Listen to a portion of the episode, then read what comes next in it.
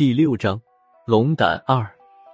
这时也顾不上去找孙胖子了，借着头顶和前面闸门透下来的月光，我看见一个身着黑色长袍的人正站在闸门的楼梯处，他的身体只有一半暴露在月光下，虽然距离不远，我却看不清这个人的相貌。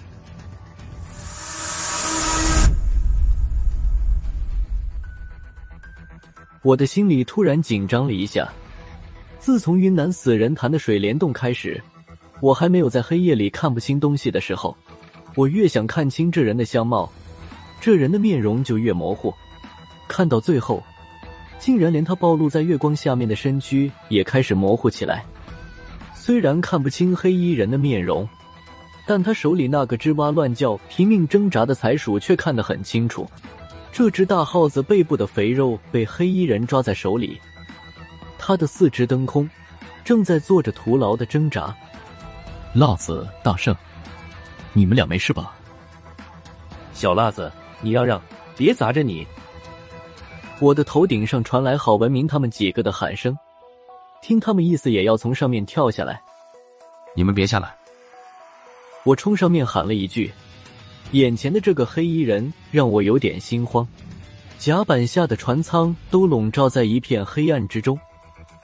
就连我的天眼都无法辨别四周的景物，他们几个下来也帮不上什么忙，倒不如留在上面，也好做个接应。辣子，怎么就你一个大圣呢？破军在上面喊道：“他们的角度似乎只能看到我这边，看不到守着闸门下面楼梯口的黑衣人。他没事，死不了。”我没好气的回了一句：“说起来，孙胖子天眼的能力虽然不如我，但论起预知危险的本事就比我强多了。几乎和我同时跌落下来，一转眼的功夫，他就能隐藏起来，也算是他的本事了。眼前这个黑衣人就好像没有看见我一样，还是保持着我掉下来时看见他的姿势。要不是他抓着财鼠的手偶尔有些轻微的变化。”我甚至会怀疑他是木雕石刻的假人。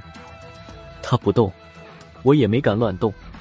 虽然看不清黑衣人的脸，但是看他站的角度，应该是和我面对面的。只是和他对面而立的时间越久，我的心里面就越没有底。时间一分一秒的过去，我的上衣已经被汗水湿透了。终于，我实在忍不住了，朝不远处的黑衣人问道：“你是什么人？”顿了一下，又换了个说法：“你是不是人？是不是人？我自己都忘了，我到底是人还是鬼？”黑衣人终于说话了，他的语气有些阴冷，语速也异常的缓慢，就好像他真的搞不清楚自己到底是人还是鬼一般。停顿了几秒钟，黑衣人将财鼠提了起来。对我说道：“他偷了我的东西，交出来。”是龙胆。我明白他说的是什么，心里也在暗骂：财鼠带出来的宝贝归了孙胖子，背黑锅和顶雷的事却交给我。什么东西？我装傻充愣说道。就在我的话出口的同时，就听见在黑暗中响起一阵破风的声音。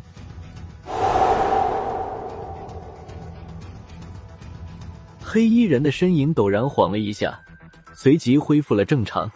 紧接着，我身边不远处响起一声熟悉的惨叫：“啊！”孙胖子从黑暗的角落里现身，他瞪着黑衣人的方向，一瘸一拐的向我靠拢，走到我旁边，借着月光才看见，他的右手还紧紧握着无人敌的那把小号弓弩。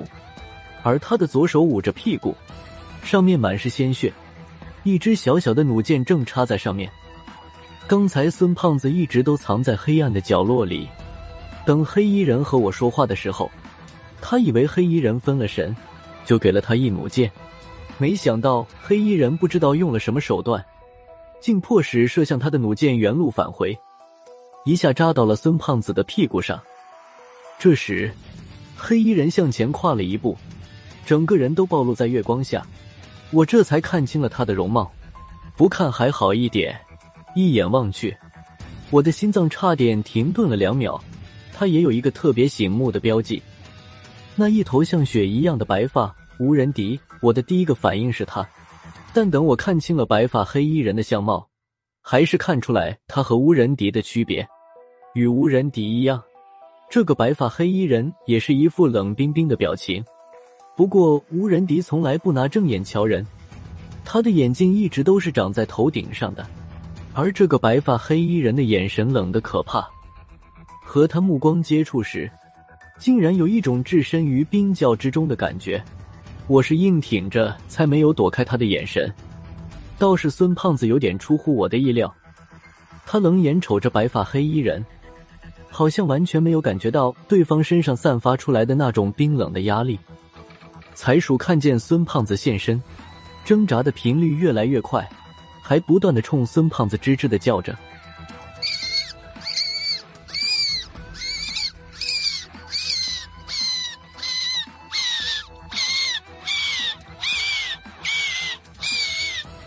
白发黑衣人有些不耐烦，手上的力道加了几分，就听见财鼠发出一声怪叫，四肢一阵抽搐，便不再动弹。孙胖子的眼睛当时就瞪了起来，一瘸一拐的要冲过去拼命。我抢先一步拉住了他，在孙胖子的耳边用极低的声音说了三个字：“他装死。”一般人看来，财鼠现在的模样分明就是一只死耗子。但我通过天眼看得清楚，财鼠的魂魄非但没有离体，而且还十分旺盛。装死！白发黑衣人提着财鼠的尾巴来回晃了几下，财鼠双目紧闭，大头朝下，随着白发黑衣人甩动的频率来回摆动，不再有任何挣扎动作，十分像真的已经死掉了。可惜的是，抓着他的白发黑衣人并没有这么认为。